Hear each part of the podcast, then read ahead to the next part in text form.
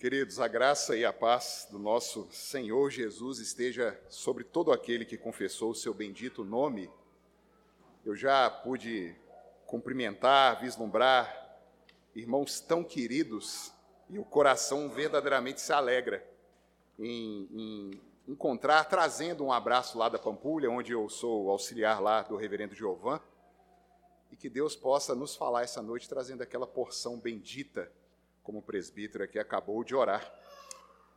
Vamos abrir a escritura no livro do Êxodo, inclusive é o livro que eu estou expondo lá na Pampulha, desde o primeiro capítulo, e se Deus quiser, daqui alguns meses, chegando ao fim, a gente já está lá no capítulo 9.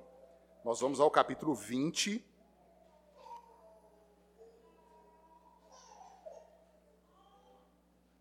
E nós faremos uma leitura em uníssono, todos a uma voz, dos versos 8 até 11, assentados mesmo como estão, mas com toda reverência e atenção.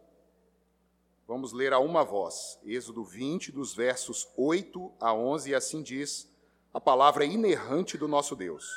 Lembra-te do dia de sábado para o santificar. Seis dias trabalharás e farás toda a tua obra. Mas o sétimo dia é o sábado do Senhor teu Deus.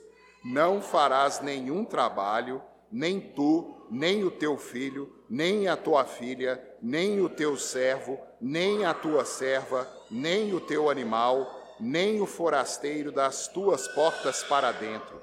Porque em seis dias fez o Senhor os céus e a terra, o mar e tudo o que neles há, e ao sétimo dia descansou. Por isso o Senhor abençoou o dia de sábado e o santificou. Até aqui, queridos, vamos orar mais uma vez? Pai Santo, a tua palavra está aberta, Senhor. De acordo com o teu apóstolo, isso aqui é o poder do Senhor para a salvação de todo aquele que crê. Então, que o teu Espírito Santo possa iluminar possa exortar, possa admoestar, possa educar, trazer consolo, confrontação, porque se ele não operar, não haverá entendimento, Deus. Abençoa esta querida igreja, que a tua boa mão seja com todo aquele que está aqui neste momento e que os ouvidos sejam destapados pelo Senhor, que a vista seja dada para ver aquilo que nós não podemos pela carne, Pai porque é no nome do Cristo, o nosso descanso é que nós oramos a Ti, pedindo esta bênção neste momento e por toda a nossa vida. Amém. Queridos, um servo de Deus, um pregador americano, numa pregação dele, eu ouvi uma coisa que me marcou.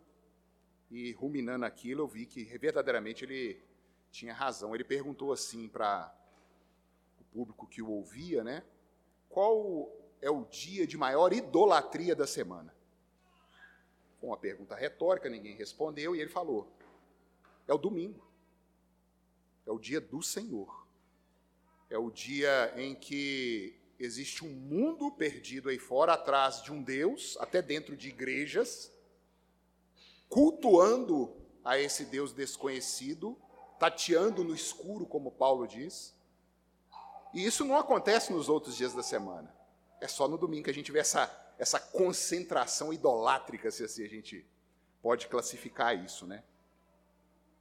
E muito disso, queridos, vem exatamente do mau entendimento disso que nós acabamos de ler.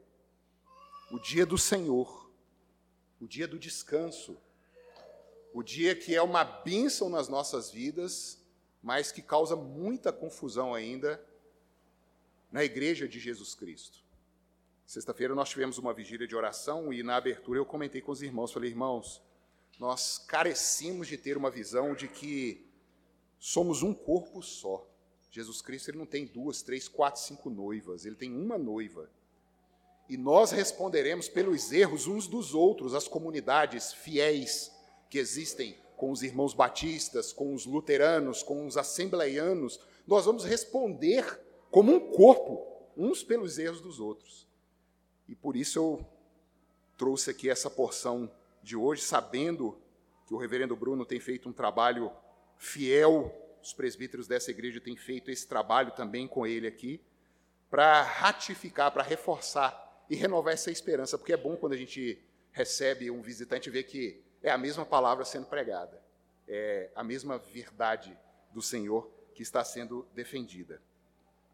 O descanso, queridos, ou o dia do Senhor, não é meramente um, um conjunto de regras. Não vai esperar aqui que eu vou trazer uma lista aqui, ó, você pode fazer X, Y, Z, mas A, B e C você não pode fazer no dia do Senhor. Não é meramente isso. Partindo de um entendimento bíblico, de uma teologia que progride desde o Gênesis e vai desembocar lá no Apocalipse na restauração de todas as coisas, e nós, tendo este verdadeiro entendimento, nós vamos sim conseguir discernir naquilo que é lícito daquilo que não é lícito, daquilo como o profeta Ezequiel cobra do povo, né, no capítulo 22, ele fala assim: vocês não discernem o profano do sagrado, e isso no mais profundo é, é, significado dessas palavras, não meramente usos e costumes, mas é conseguir discernir algo por meio de um ensino bíblico, por meio de uma evolução bíblica. A obediência aos mandamentos de Deus, não só ao quarto mandamento, mas a todos eles, devem vir deste princípio eterno claro que Deus traz. O autor do Peregrino, muitos conhecem, né, John Bunyan, ele fala na autobiografia dele que ele tentou, no começo da sua caminhada cristã, algo com a força do próprio braço. E ele fala nessa biografia que ele caiu exatamente no momento em que ele se viu confrontado pelo quarto mandamento. Porque o quarto mandamento é algo meio misterioso. Os outros mandamentos, eles são muito claros em si. Amar a Deus sobre tudo, não adorar uma imagem, não tomar o nome de Deus em vão, honrar pai e mãe, não matar, não furtar, não adulterar, não cobiçar, não falar falso testemunho. São coisas muito práticas, são fáceis de entender. Mas e esse tal de quarto mandamento? Para quê? Né? Isso não é coisa lá de Moisés, né? Coisa. Nós estamos na graça agora. A maioria das vezes a gente ouve isso, né? é tempo da graça, esse negócio de quarto mandamento, dia do Senhor.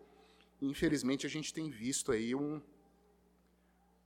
um estrago sendo feito, inclusive por igrejas evangélicas abandonando completamente o quarto mandamento por não ter esse princípio internalizado, até combatendo o quarto mandamento, falando justamente isso. Isso é coisa de Moisés, isso é coisa que já passou. O quarto mandamento, queridos, ele está intimamente ligado ao culto ao Senhor, ele está intimamente ligado à nossa constituição, é ontológico. Nós vamos ver aqui no decorrer dessa, dessa pregação, dessa mensagem, que é algo que foi colocado em nós, e quando nós brigamos com isso, nós temos dores, nós sofremos, nós não conseguimos, porque faz parte da nossa constituição. Shabat ou sabaton essa palavra, né, descanso, no Antigo Testamento no hebraico e no Novo Testamento no grego. Eu trabalho, eu sou pastor auxiliar em, em tempo parcial, né, eu trabalho com a área de informática, programação. Eu trouxe alguns números aqui que é muito fácil para a gente retirar né, dos bancos de dados. Essa versão ARA, ela tem 7.959 versos no Novo Testamento, todo o Novo Testamento e 23.148 versos do Antigo Testamento. Vamos, vamos arredondar para ficar fácil a conta. 23 mil Antigo Testamento, 8 mil o Novo Testamento. Quer dizer, o Antigo Testamento é três vezes maior do que o Novo Testamento em relação ao número de versículos. Desse total em cada um, no Antigo Testamento, em 165 versículos, o Shabat é assunto. Ele é trazido à baila e Deus severamente cobrando o seu povo por quebrar o dia do descanso. No Novo Testamento, são 67 versículos que tratam do sabaton ou do descanso. É o mesmo termo usado no Novo Testamento. Queridos, olha que interessante. Tomando essa proporção, 24, 23 mil versos no Antigo Testamento, 165 tratando de sábado, isso dá 0,71%. Quer dizer, 0,71% do Antigo Testamento é falando sobre descanso, dos versos. Do novo, essa proporção já sobe, é 0,84%. Então, o dia do descanso, o dia do Senhor, não é um assunto do Antigo Testamento. Se trata mais dele no novo do que no antigo. E as pessoas vão caminhando tendo essa má impressão por desconhecerem o que é o descanso. O dicionário internacional do Antigo Testamento, ele traz três ênfases sobre esses textos, né, que trazem os mandamentos, em especial o dia do Senhor. Ele fala que em Êxodo 20, o que nós lemos aqui, Deus descansa, é o enfoque. A gente sabe que Deus não descansa, ele é onipotente. Então, ali é, é, é, é aquela maneira é, é poética de mostrar o prazer do Senhor na sua criação. Um regalo, uma folga de Deus em ver que tudo era muito bom. E assim, ele traz esse termo, ele descansa no sétimo dia. Já em Deuteronômio 5, onde este mandamento é repetido, já tem uma mudança de enfoque. Ali o enfoque é o povo, o povo de Deus, os eleitos, o povo da aliança. E o enfoque ali é lembrando que lembrem-se do dia de sábado, porque vocês foram escravos. Vocês não são mais escravos, vocês são livres. Esse é o enfoque em Deuteronômio. E tudo culminando nessa terceira ênfase, né?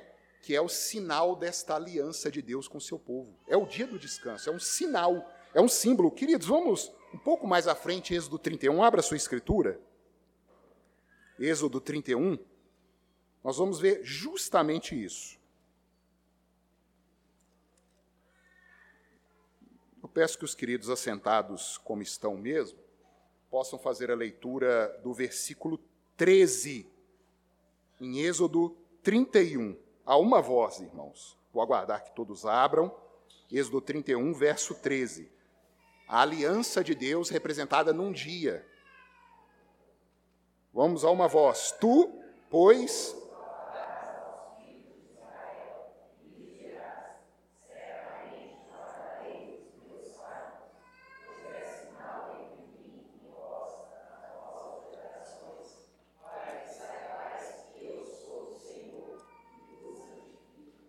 Olha que impressionante. É um sinal entre mim e vós, para que vocês saibam que eu sou o Senhor e que eu separei vocês. Eu os resgatei, eu os tirei do jugo do Egito. E esse grandioso dia é um sinal para que vocês se lembrem disso. E isso é confirmado para nós lá na carta aos Hebreus, capítulo 3, 4, o assunto é ali, nós vamos chegar lá daqui a pouquinho. E novamente, irmãos, a igreja continua manquejando, claudicando e tendo dificuldades, e eu não peço para levantar a mão, mas eu creio que muitos aqui têm essa dificuldade. Por que o dia do Senhor? Por que isso que até me atrapalha o dia, esse negócio de não pode fazer isso, não pode fazer aquilo? Para que isso? Nós observamos que no início, nós lemos aqui Gênesis 2, eu nem combinei com o reverendo Bruno, ele só perguntou, você vai pregar o quê? Ele me deu a proposta de fazer a liturgia, eu falei, não, pode fazer, e o texto é esse. E ele foi em cima, o primeiro texto que ele leu, Gênesis 2.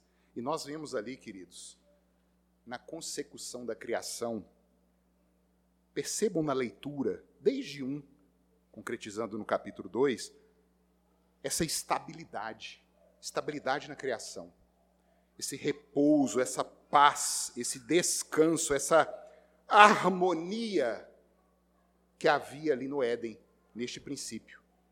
Não se sabe em qual ano veio a queda, mas enquanto ela não adentrou o mundo, o pecado trazendo a morte, era essa estabilidade, era um perene dia do Senhor. Era assim lá no início. Os únicos quatro capítulos, irmãos, que não tem pecado na Bíblia, Gênesis 1, 2 e Apocalipse 21 e 22. O resto é a nossa história, é pecado. Tanto que, o, às vezes, a gente escuta né, o, o incrédulo falando assim, ah, mas a Bíblia é um livro muito retrógrado, é muito sanguinário, muito violento. Eu falo, mas é óbvio que tem que ser, ele fala da gente, como é que não vai ser? Ele conta a história de homens perdidos e de um Deus que vem para salvar esses homens. É, tem que ser assim, ué. se não fosse, seria uma mentira seria uma fábula, como assim as falsas religiões tentam criar em cima dos homens, né, como homens bons. A Escritura não. Então, Gênesis 1 e 2, Apocalipse 21 e 22 são os únicos dois capítulos isentos de pecado. E a gente vê exatamente esse, esse cenário frugal, essa constância, essa coisa gostosa, harmoniosa. Não tem pecado. Essa é a questão. Ali na criação, irmãos, Tentem vislumbrar Deus fazendo ali nos seis dias, né? Os grandes astros, o Sol, os buracos negros, as galáxias, ele estendendo as estrelas, colocando ali as suas distâncias luz aonde devem estar. O poder de Deus sendo operado ali, tanto no macro quanto no microscópico. Hoje nós vemos aí aquele colisor de hadrons lá no, no, no, na Europa, né? Passa não sei em quantos países lá um círculo e eles falam assim: oh, nós vamos chegar na menor partícula que o homem já conseguiu, o tal do bóson de Higgs, né? Aí conseguiram fazer uma quebra mas eram tantos dados que eles conseguiram fazer quando fizeram essa quebra, eram tantos dados que eles não conseguiram processar a carga, esse volume de dados, mostrando que está longe de saber alguma coisa ainda. É Deus operando isso tudo no início, formando isso tudo. Nós temos nessa, nessa criação de Deus constantes que eles chamam de constantes universais, que mantêm esse equilíbrio, a gravidade, as distâncias, a expansão, a contração, que se elas fossem movidas, que fosse um milésimo de milésimo de milésimo de um fio de cabelo, se houvesse uma, um, um movimento nisso, não, não teria como existir a existência. Mas é a providência de Deus que sustenta isso, desde o início. É, é isso que está acontecendo ali, nessa paz, nessa, nessa fervelidão do surgimento, nessa, nessa, nesse movimento, é uma calma, é o descanso, é a paz com Deus. Tudo estava calmo, calmaria em meio a essa confusão cosmológica, tudo funcionando perfeitamente, um ajuste assombroso. E nisso, nós, seres humanos, homens, humanidade, sendo a coroa dessa criação, queridos. O salmista, no Salmo 6, ele chega a registrar assim: Quando contemplo os teus céus, obra dos teus dedos, e a lua e as estrelas que estabeleceste, parece que o salmista está né, tá assim, deslumbrado. Aí, ao mesmo tempo, ele olha para dentro de si. Que é o homem para que dele te lembres? Ele vê a desgraça dele, né? Ou filho do homem para que o visites? Mas, de novo, ele volta a mente para o início. Fizeste-o no entanto, por um pouco menor do que Deus. E de glória e de honra o coroaste. Nós só não éramos Deus. Vocês conseguem entender a responsabilidade daquilo que nós somos, imagem e semelhança do Criador? Nem aos anjos isso foi dado. E Deus deu a nós. E era tudo esse repouso esse descanso entre nós, entre nós e a criação, entre nós e o nosso Criador, tudo em equilíbrio, sem guerra, sem conflito, sem interesse, sem enfado, tudo funcionando. A gente gosta muito da pergunta número um do catecismo, né? Qual que é a finalidade principal, né? Ter prazer em Deus e gozá-lo pela eternidade para sempre. Era assim atendíamos esse propósito para o qual fomos feitos, reconhecíamos a nossa essência, irmãos. Hoje nós temos uma frase aí de um pensador moderno, uma frase vinda do mais profundo do inferno, e às vezes a gente vê até no Facebook, no Instagram de crente, que a existência precede a essência. Você tem noção da loucura dessa frase? Que você pode viver para saber qual é a sua essência e você escolhe o que você quer ser. Que o homem não tem uma essência intrínseca a ele. E os nossos jovens, as nossas crianças sendo bombardeadas com esse pensamento. E muitas vezes nós achando isso lindo, porque soa bem, né? Comichão nos ouvidos. É coisa diabólica, é coisa satânica, porque nós temos uma essência, uma essência divina que foi quebrada, corrompida e destruída. E é aí que vem o homem. Mas o homem, essa calmaria, esse descanso, essa paz, seriam irremediavelmente perdidos. Nada debaixo do sol pode resolver a nossa situação. O homem pecou. Gênesis 3 registra assim, queridos, preste atenção. Mas a serpente, mais sagaz que todos os animais selváticos que o Senhor Deus tinha feito, disse à mulher: É assim que Deus disse: Não comereis de toda árvore do jardim? Vocês percebem que não muda. Satanás ele, ele é meio idiota, mas ao mesmo tempo muito inteligente, porque ele olha para nós. É assim que Deus disse. Hoje. Quando nós estamos no nosso trabalho, nas escolas, é, é, assim. Ah, mas você está sendo muito fanático. Não é bem igual está na Bíblia, não. É exatamente o que Satanás fez com Eva. É assim que Deus disse: Não comereis de toda árvore do jardim. Respondeu-lhe a mulher: Do fruto das árvores do jardim podemos comer, mas do fruto da árvore que está no meio do jardim, disse Deus: Dele não comereis nem tocareis nele, para que não morrais. Então a serpente disse à mulher: É certo que não morrereis, deixa de ser bobo. Isso aí é coisa que, que, que o, a sociedade criou, uma imposição que foi desenvolvida durante o curso da humanidade. Isso é bobagem, negócio de Bíblia já passou. Hoje nós temos que viver, carpe diem, aproveita o que o mundo tem. É certo que não morrereis. Porque Deus sabe que no dia em que dele comerdes, e vos abrirão os olhos. E como Deus, sereis conhecedores do bem e do mal. Vendo a mulher que a árvore era boa para se comer, Queridos, a luta dos pensadores durante os séculos, esse, esse, esse digladiar que acontece é entre a razão e o empirismo, aquilo que a gente pode sentir, o sensitivo. Você pode ver que nas eras que se passaram, a gente tem lá na antiguidade da Grécia, né? Ah, o Platão é o homem das ideias, das formas perfeitas. Ah, o Aristóteles é o homem da matéria, do cálculo. A gente vai na escolástica, os realistas e os nominalistas. Ah, a gente vai ali no século 17, 18, ah, entre os racionalistas e os empiristas. É simples, não muda. É esse mistério que foi rompido no Éden, que nós perdemos, onde não havia essa separação. Ah, é ciência e fé. Que ciência e fé é uma coisa só. E essa luta vem, e é exatamente nisso aqui que os nossos pais caíram. Vendo a mulher que a árvore era boa de se comer, agradável aos olhos, desejável para dar? Olha, empirismo, razão, desde, desde o Éden. O povo fica quebrando a cabeça aí, né, na filosofia, está explicado aqui, ó, esse conflito. Tomou-lhe do fruto e comeu, e deu também ao marido, e ele comeu. Abriram-se então os olhos de ambos e perceberam que estavam nus, cozeram folhas de figueira e fizeram cintas para si. É neste momento, queridos, que a negridão do entendimento se instaura. A nossa responsabilidade como seres criados à imagem e semelhança de Deus, ela é cobrada aqui. É aquela coisa da responsabilidade, ou delito pena, né? Quando alguém que é muito simplório, uma pessoa que não teve estudo, uma pessoa que não teve uma vivência, ela comete algum crime, ela chega diante de um juiz, ela tem atenuantes a simplicidade, a, a, a, frugalidade que levou ela a cometer um crime, está passando fome, está com dificuldade, tem essa, essa proporção.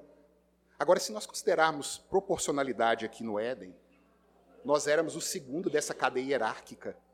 Qual é a pena que tem que ser caída sobre nós? O segundo da cadeia hierárquica cósmica. E isso aconteceu conosco. Aquilo que era franco se tornou interesseiro, aquilo que era claro ficou duvidoso. Aquilo que era espontâneo se tornou egoísta. A nossa natureza foi alterada. A humanidade perde a direção e se curva para dentro de si mesmo. É a escravidão que foi ordenada pelo nosso próprio erro. Mais uma vez, sendo a maior de todas as criaturas constituídas por Deus, tínhamos uma enorme responsabilidade, nós simplesmente jogamos isso no lixo. O descanso foi perdido, não havia mais paz. Entramos em guerra contra nós, contra a criação, contra Deus. Sproul, escrevendo Eleitos de Deus, ele fala que neste momento aqui, cada átomo da existência se tornou hostil a nós. Tudo é hostil a nós nessa vida. Houve, houve um, um, um, algo incalculável que nos agrediu por causa dessa nossa realidade que Deus construiu para nós e nós simplesmente negamos. A gente quer andar numa realidade que a gente acha certa. É uma realidade que não existe. E isso vai causar dor, isso vai dar problema. Perdemos a satisfação, queridos. Nós abandonamos a fonte da vida. Esse repouso, essa estabilidade, essa quietude acabou. Nos tornamos escravos daquilo que nós deveríamos usufruir. Angústia, medo, aflição, desconfiança, ira. Às vezes nós estamos fazendo nossos devocionais em casa e comenta assim, gente, não é possível. Nós somos incrédulos demais. A gente não crê, porque se cresce eu não estaria aqui com meu coração pesado agora depois do almoço, tem uma reunião, agora eu tenho que fazer tal coisa. E, e, e vem aquele medo, você ainda acha que é a força do braço. E, incredulidade pura. A gente é bom de pôr da boca para fora. Não, eu creio, minha fé, minha fé. Acontece algo. A gente mostra aquilo que tem dentro da gente. Isso que aconteceu aqui, confiança em nós mesmos. A confiança que foi botada na criação, nas circunstâncias, no amigo rico, no inteligente, na academia. Tudo é fumaça, tudo é vaidade. E Deus confirma isso. Viu o Senhor que a maldade do homem se havia multiplicado na terra e que era continuamente mal todo o desígnio do seu coração. Está um pouquinho mais à frente, Gênesis 6, versículo 5. Nós somos tragados para dentro de nós mesmos, enjaulados junto à morte. Não há paz. O profeta Jeremias, né, diante do templo, os falsos profetas dizem paz, paz, paz, mas não há paz. Não tem. Não tem. O Senhor Deus, por isso, o lançou fora do jardim do Éden a fim de lavrar a terra que fora tomado, e expulsou o homem, colocou querubins ao oriente do jardim do Éden e o refugiu de uma espada que se revolvia para guardar o caminho da árvore da vida. Fomos expulsos, afastados. Nunca mais teremos sossego. Nunca mais participaremos dessa calmaria desse repouso. Queridos, nós estamos em guerra constantemente. Antes de vir para cá, hoje eu garanto que cada um aqui teve uma batalha, seja em casa, seja onde estavam. É guerra, é descontentamento, murmuração, com o marido, com a esposa, com os filhos. É dor, a vida é dor. A vida debaixo do sol é dor. E todo anúncio de tranquilidade e paz que o mundo oferece hoje é falso. São remendos. Eu vim de moto para cá, é como se eu caísse na avenida ali agora, um carro passasse em cima de mim lá e estourasse minha perna aqui, fratura exposta. Aí chama o presbítero César, vai lá olhar o Ricardo e tal. Aí o presbítero chega lá, tira um band-aid do bolso. Não, está resolvido, com um band-aid. É isso que tudo que o mundo oferece hoje. Para tentar trazer esse repouso, essa paz que foi perdida. Band-aids em feridas expostas na nossa alma. Jesus ele deixou muito muito claro, ele afirma que a única paz é aquele que pode dar, é o verdadeiro repouso. Deixo-vos a paz, a minha paz vos dou, não vou lá dou como dá o mundo. Não se turbe o vosso coração, nem se atemorize. João 14, versículo 27. Toda tentativa de paz no mundo te levará à frustração, não resolve. Mas Deus não ficou a parte disso não, queridos. Do Éden à queda, Deus seria justo se ele não fizesse nada. Às vezes a gente ora por, por algum conhecido, tem passado muitas dificuldades e tudo. Eu orando por um irmão essa semana, ele, ele tem algumas questões. Eu falei assim, Senhor, é, é, é realmente ser, ser, ser claro, né? Se o Senhor não mover uma palha, o Senhor vai continuar sendo justo. Porque fomos nós que enfiamos nessa confusão, como Eclesiastes diz, né? Deus fez o homem reto, mas ele se enfiou em muitas confusões. É a gente, é essa unidade humana. Mas tem misericórdia as orações. Deus é justo se não fizesse nada, mas ele fez. Paulo diz que de Adão a Moisés imperou a morte, está lá em Romanos 5. Mas Deus nunca se deixou sem testemunho no mundo. Atos 17. Morte é esse símbolo da queda. É, é, a gente tem essa, essa consciência meio grega, né? é um grego piorado, né? entre corpo e alma. Para a cultura hebraica, essa dicotomia tão severa que nós fazemos entre corpo e alma, isso não existe. O homem é um ser integral. Nós não somos nem mais corpo do que alma, nem mais alma do que corpo. Os dois têm o mesmo valor e eram inseparáveis. Deus cria o homem do barro e sopra o fôlego de vida, e lá fala ah, que o homem passou a ter alma vivente? Não, passou a ser. É o que nós somos. aquilo que nunca podia acontecer, essa ruptura, aconteceu por causa do pecado. Olha, olha, gente, é algo assim, é loucura. A constituição da natureza humana, alma e corpo se rompendo. E foi o que aconteceu aqui. E Deus não se manteve à parte, mesmo a morte sendo o salário dessa, dessa desobediência.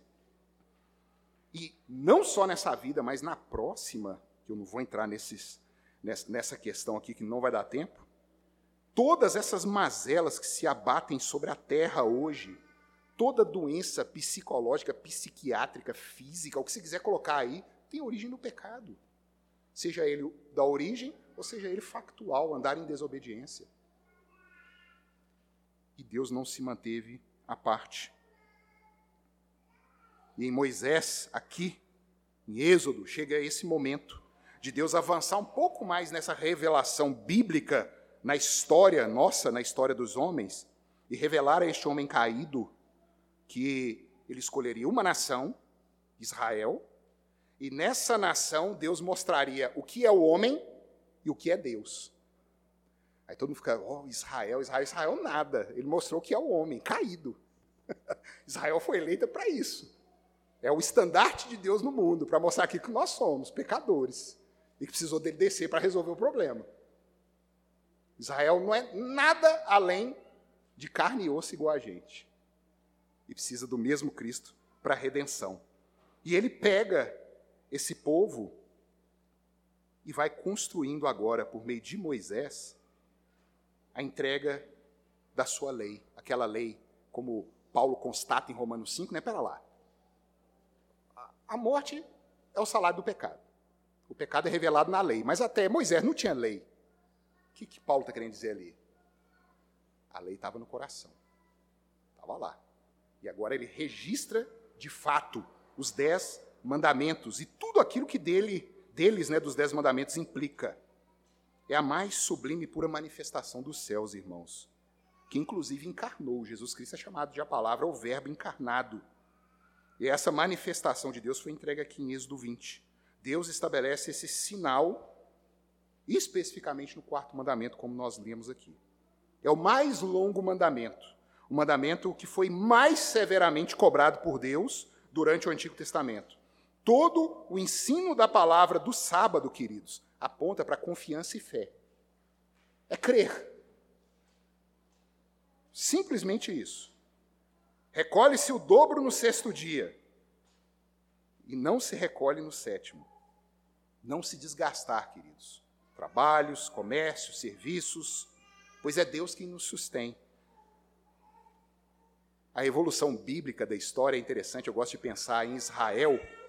Ela, ela estava no ventre da sua mãe. Ezequiel capítulo 16, Deus fala: Seu pai é um arameu e sua mãe é uma eteia. E aí você foi parido no deserto. E ninguém queria vocês falando com os israelitas, né? Passava o Egito, passava a Síria, todo mundo desprezando. Um aborto revolvendo no seu sangue. O que vai acontecer? Vai morrer. E passava eu, diz o Senhor no texto, e eu vi você, eu te peguei e disse: Vive. E aí começa em Moisés essa criança que nasceu, né, caminhando, toda uma igreja de falou: tem menino aqui, você não tem ideia. igreja, né, Falei, só perde para Angola. Lá tem uma igreja de 600 membros, o reverendo Angula teve com a gente aqui, 300 meninos. Falei, no, como é que dá conta, né? Mas dá. É bênção, é bênção. Essa criança que estava nascendo aqui, ela precisava de receber do leite, como nós fazemos com os nossos filhos, né? Usamos cores, cheiros, é, é muito visual, né? Muita, muita, muito teatro para ensinar a criança a crescer, a desenvolver. É o que acontece aqui agora. Olha, olha que interessante isso, irmãos. Êxodo 16, 23. Vá lá, por favor, volta aí umas duas, três páginas na sua Bíblia. Olha como que Deus não fica à parte do que aconteceu, e, e a nossa queda ela foi tão radical que ele precisa caminhar conosco, como diz Calvino, né? ele se acomoda, ele, ele, ele vem e se acomoda aquilo que a gente pode entender e começa a ilustrar como um bebezinho que estava nascendo ali. E, e, e, nós vamos ver aqui nesse texto que a gente vai ler, é quando muitas vezes a gente perde paciência com o nosso menino, está muito bagunceiro, né? A gente pega o menino e fala assim, sossega nessa cadeira aí, diabo. Sacolege o menino, o menino toma que susto, né?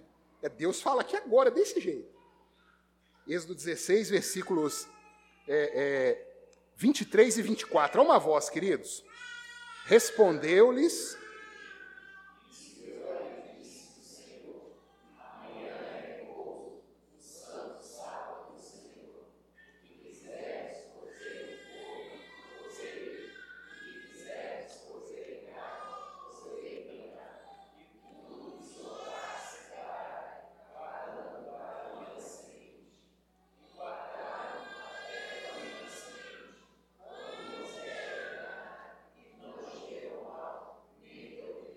Vocês estão percebendo? Deus fez um milagre diante daquela criancinha Israel que estava nascendo ali. Ó, é assim, vocês estão vendo? Recolhe agora em dobro, amanhã vai ficar, não vai cheirar mal.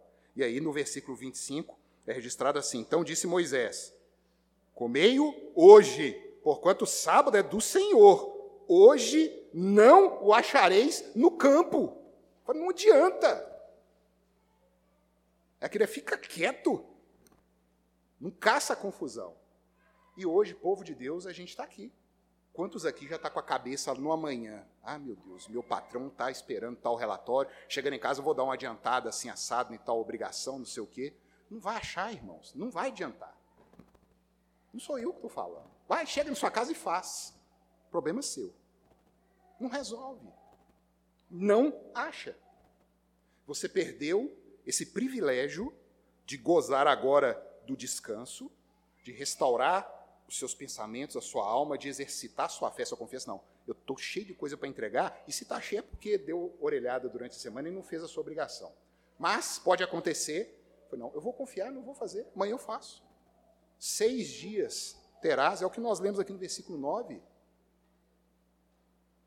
Mas não põe nem o teu filho, nem a tua filha, nem o teu boi, nem o teu animal, nem o forasteiro para dentro das tuas portas. Aquilo que está na tua mão, preserva esse repouso que Deus está ensinando esse povo aqui, e que nós vamos ver que hoje nós temos o privilégio de ter a revelação completa, eles não tinham nada. E a gente muitas vezes não tem esse gozo na alma, a gente tem medo. Nós somos impertinentes e queremos quebrar o sábado. Entretenimento, irmãos. Entretenimento é escravidão. O antigo Egito, que punha cargas sobre os filhos de Deus, hoje são as redes sociais saindo daqui para a porta fora ali, Instagram. Aí é que trem que não tem fim, né? É carga do Egito, você não tem paz. E só vai vendo, eu estava lendo alguns estudos, e olha que não tem nada a ver com teologia, estudo é, é clínico, falando do, do, do, vício que isso promove e, e, uma frustração, um enfado, o negócio não tem fim, não. Você vai indo, vai indo, e, e aquilo, essa carga que vai gerando na, na, na, na sua cabeça, são os fardos que as grandes empresas aí de tecnologia têm colocado sobre o povo, e a gente tem recebido isso dentro da igreja. O dia do Senhor é o dia dele, não, não preciso. Até o entretenimento é escravidão se mal usado. E a gente muitas vezes não percebe isso. E a gente muitas vezes faz hoje igreja do Senhor como aqueles nossos irmãos faziam no dia do Senhor. Amós 8, 4 a 7 registra assim: Ouvi isto, vós que tendes gana contra o necessitado, e destruí os miseráveis da terra, dizendo: quando passará a festa da lua nova para vendermos os cereais? Eles não aguentavam o descanso. E aqui está falando da festa da lua nova, que era também um shabat. A própria terra tinha um shabat de sete em sete anos, que não era respeitado e que foi o motivo registrado. Falaram: vocês vão ficar 70 anos no cativeiro, porque a terra não aguenta vocês mais da chegada dos israelitas até hoje, vocês não guardaram os sábados da terra. E são 490 anos, são sete anos, então 70 anos vocês vão passar lá na Babilônia, para que a terra descanse de vocês, ela quer vomitar vocês. E assim acontecia depois. Como que nós vamos vender esse cereal aqui? E o sábado, continua, né? O, o ímpio para abrirmos os celeiros de trigos, diminuindo o EFA, olha, pecado sobre pecado, quebra do dia do Senhor, o, enfado do dia do Senhor, o ódio pelo dia do Senhor, Deus está atrapalhando os meus negócios. E ainda, por quê? Porque eu tenho que vender e eu vou diminuir o EFA, vou aumentar o ciclo e procedendo dolosamente com balanças enganadoras. para comprarmos os pobres por dinheiro e os necessitados por um par de sandálias e vendermos o refúgio do trigo. Jurou o Senhor pela glória de Jacó: Eu não me esquecerei de todas as suas obras para sempre. O povo, eu imagino se existisse relógio, né? Está lá na porta de Jerusalém. O dia do Senhor, esperando das seis horas, deu seis horas, faz aquele movimento todo. Não aguenta, não, não conhece acha que é só regra. É só parar, é não ter tantos pregos na sandália, é não andar tantos quilômetros. E assim é hoje, irmãos. Quando nós não temos o entendimento do descanso que Deus está demonstrando aqui, e de quão benéfico para a nossa alma é a reconstrução desse relacionamento com Deus, e de ter paz novamente nesse mundo, nós vamos fazer exatamente isso aqui que esse povo fez. O descanso é para nós, não é um rito que Deus nos exige para ficarmos, para Ele ficar satisfeito conosco ou impressionado se guardar né, o dia do Senhor. Oh, como que aquele povo ali está guardando o dia do Senhor? Gente, isso é bom para nós. Isso é para nós. Considerai que o Senhor vos deu o sábado. Por isso, nele, no sexto dia, vos dá pão para dois dias. Cada um fique onde está. Ninguém saia do seu lugar no sétimo dia. Olha, olha, olha onde Moisés teve que chegar para ensinar aquele povo. Né? Fica quieto. E nós não precisamos disso hoje, irmãos a juventude aí, com os pais brigando, vão na igreja, e muitas vezes resiste e tal. Nós estamos precisando disso hoje. Mas passado toda essa história do Antigo Testamento, e Deus demonstrando que nós não temos jeito, chegou a plenitude do tempo. Deus desce. Ele faz diversas vezes, em diversos profetas, essa promessa na primeira pessoa na narrativa, né? Eu vou ter que ir lá e resolver isso. Eu vou ter que curar, eu vou ter que resgatar, eu, eu, eu, eu. Deus desce. E na plenitude dos tempos, a própria substância divina, eu gosto da nossa confissão de fé, quando ela, ela comenta, né, Jesus é a própria substância que vem, a realidade. Tudo aquilo que foi simbolizado no Antigo Testamento, para onde apontava, desceu a realidade entre nós. Está aqui, em carne e osso. O nosso descanso, o verdadeiro sábado desceu à terra.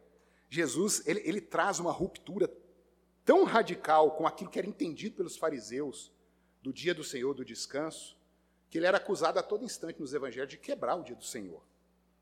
São as espigas no sábado que ele cata, Mateus 12, Marcos 2, Lucas 6, a cura que ele fazia no sábado, Mateus 12, Lucas 13, também no capítulo 14, João 5, a libertação daquela mulher do cativeiro, né? Do pecado, como ele diz, Lucas 13, Jesus ensinava e andava nos templos, nas sinagogas, Marcos 1, Marcos 6, Lucas 4, Lucas 13. E ele falava: Uai, vocês estão me acusando de quebrar o sábado? O boi não é solto? Da manjedoura para comer no sábado? A circuncisão não acontece no sábado? O sacerdócio de vocês acontece no templo no sábado. Vocês não conhecem nada do dia do Senhor. E ele vem demonstrar que ele é o Shabat, ele é Deus aquela frugalidade, aquela paz que foi perdida, o descanso que caiu com o nosso pecado, Jesus veio demonstrar: olha, ele está aqui de novo. Se a gente não pode ir para o dia do Senhor, o dia do Senhor vem.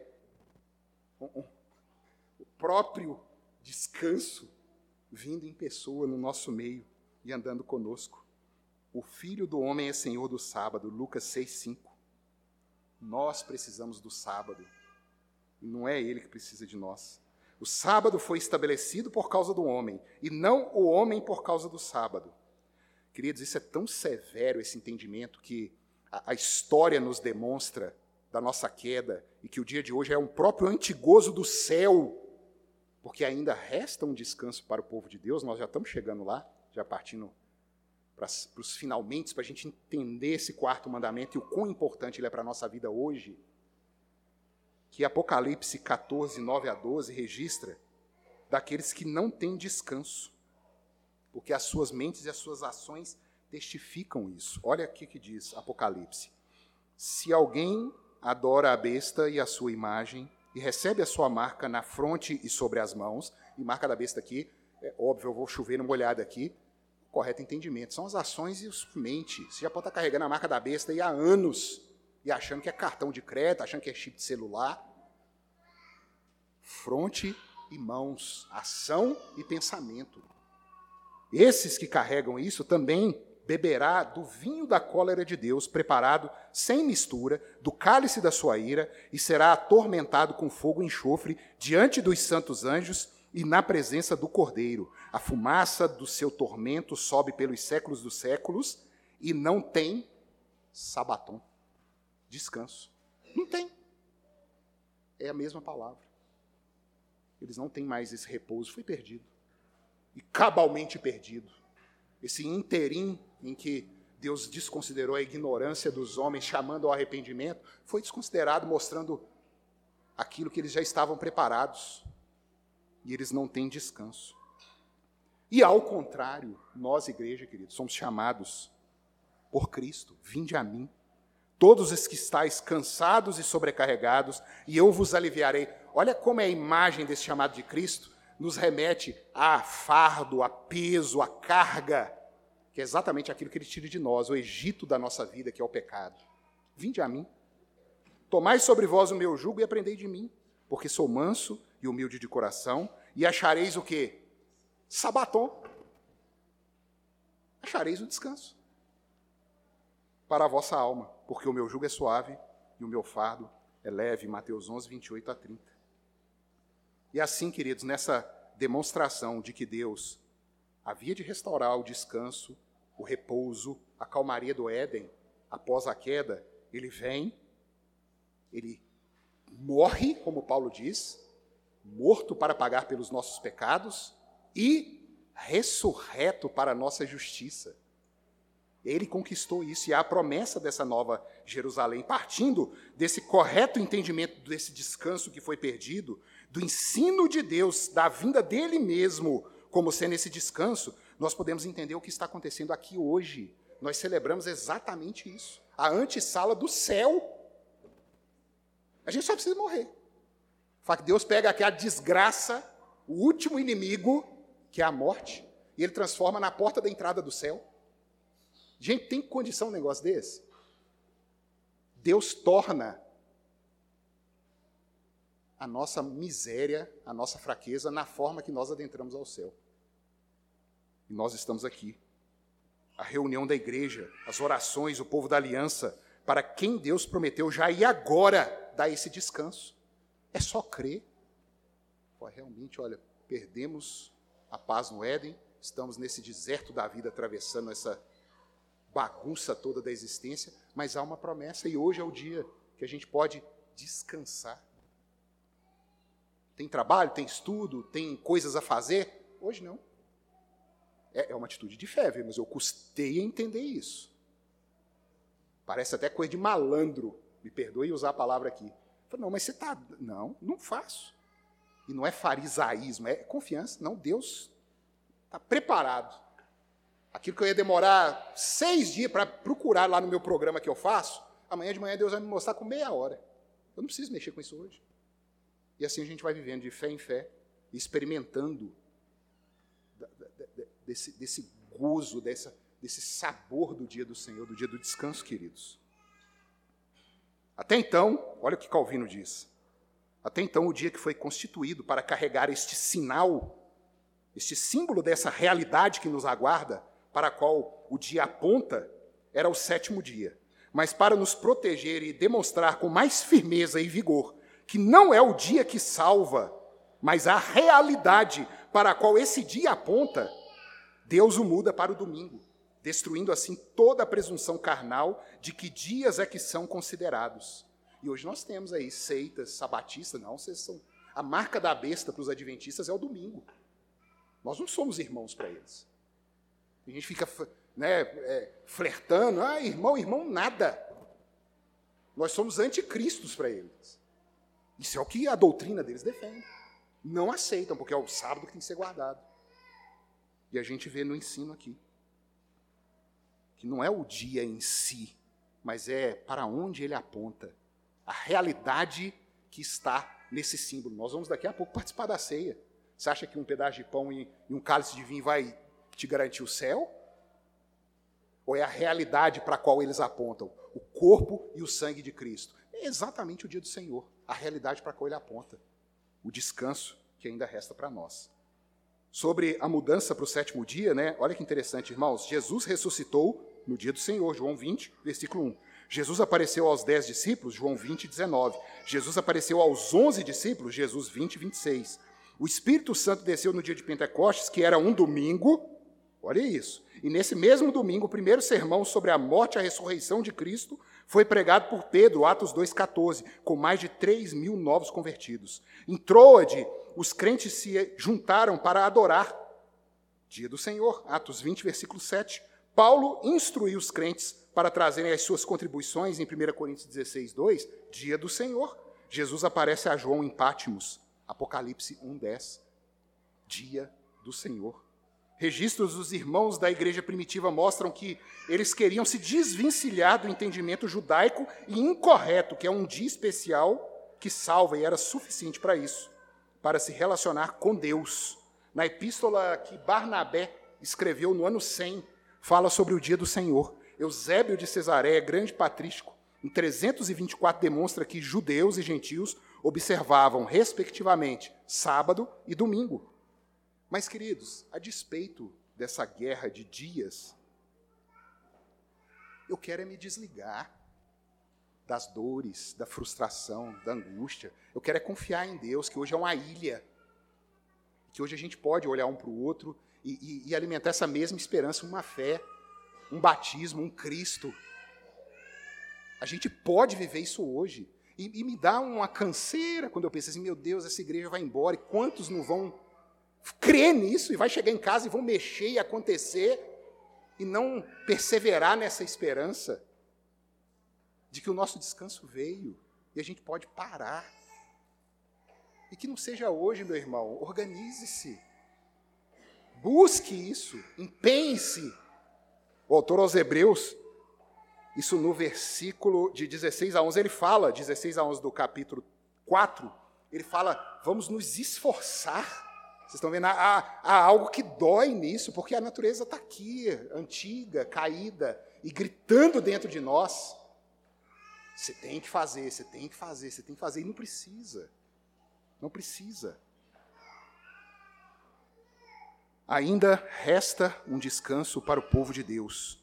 E o correto entendimento do que está acontecendo aqui hoje nos leva finalmente ao autor aos Hebreus, no capítulo 3 e 4. Nós não vamos ler aqui, não. É um dever de casa para os irmãos. Hebreus capítulo 3 e 4, com a mente na saída do Egito. O Egito é o pecado que nos escraviza. Aí vai lá, o nosso Moisés, o verdadeiro Moisés que é Cristo, nos tira desse Egito e nos põe para caminhar nesse deserto da vida, cada um na sua luta, na sua labuta diária.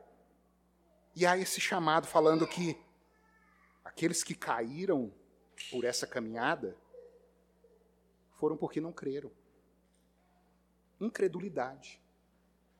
Durante 40 anos eu vos provei para mostrar a vocês o que vocês tinham no seu coração, é a palavra do Senhor. Ele não precisava de prova nenhuma. E ele deixa isso claro em Deuteronômio. 40 anos vos provei para vocês verem o que vocês eram. Maus. Eu imagino Moisés no início, né, falando assim, gente, vocês são ruins, arrependa. Sabe, mas arrepender de quê? Nós somos bons demais. Aí Deus sapeca aquele povo 40 anos no deserto. Murmuração, incredulidade, blasfêmia, querem matar Moisés, a autoridade dele sendo questionada, está lá, tudo para fora. E assim acontece conosco hoje. As doenças, o familiar que nos trai, as lutas da vida, o trabalho que não presta, a gente só vai mostrando aquilo que está cheio no nosso coração ainda. Vivemos por circunstância. E nos achamos crentes. Cremos no dia do Senhor. Crê nada. Arrependei-vos, gozai disso aqui, dessa esperança bendita. Hebreus 4:9, porquanto resta um repouso para o povo de Deus. Não é aqui agora, aqui é só um gostinho. Aqui é só essa, né? Agora, se nem o gostinho eu quero, se eu experimentei um pedaço de bolo, nossa, que bolo ruim, você vai comer o bolo todo? Não. Se você não saboreia-se com o dia do Senhor, se você não se deleita com Ele, para que você está indo para o céu? Nesse dia aqui que não tem fim lá, na restauração de todas as coisas. Pense nisso, meu querido. E mais uma vez, não combinei com o reverendo Bruno. Isaías 58. Quando eu entendi esse sinal, falei: olha, o dia do Senhor é a restauração na Nova Jerusalém. É a promessa de Deus que o próprio Abraão, quando lhe foi prometido, diz o autor aos Hebreus no capítulo 12, o próprio Abraão, quando a terra foi prometida, ele sabia que não era a Palestina. A atual Palestina, né, Israel, não é, não é terra, é algo superior, é algo do alto. E foi lendo Isaías que caiu essa ficha. Se desviares o pé de profanar o sábado e de cuidar dos teus próprios interesses no meu santo dia, se, desviar, se chamares ao sábado deleitoso, olha, deleite, e santo dia do Senhor, digno de honra, e o honrares não seguindo os teus caminhos, nem pretendendo fazer a tua própria vontade. Para mim, eu queria que o dia do Senhor fosse todo dia, mas vai ainda chegar. Então tem que ficar na minha só hoje. Só hoje que eu tenho esse privilégio de descansar. Os outros dias da semana é enfado e canseira ainda. Nem falando palavras vãs, então te deleitarás no Senhor. Eu te farei cavalgar sobre os altos da terra e te sustentarei com a herança de Jacó teu pai, porque a boca do Senhor o diz. Eu falei, eu quero isso aqui, ué, como é que faz isso? Deleite, requinte, coisa, né, o manjar de Deus para nós hoje, ao manjar de Deus, o dia do Senhor, a ceia sendo celebrada. Querido, que Deus abençoe a cada um aqui, mostre e renove essa esperança, dando esse descanso e mostrando que ainda resta um descanso para o povo dele.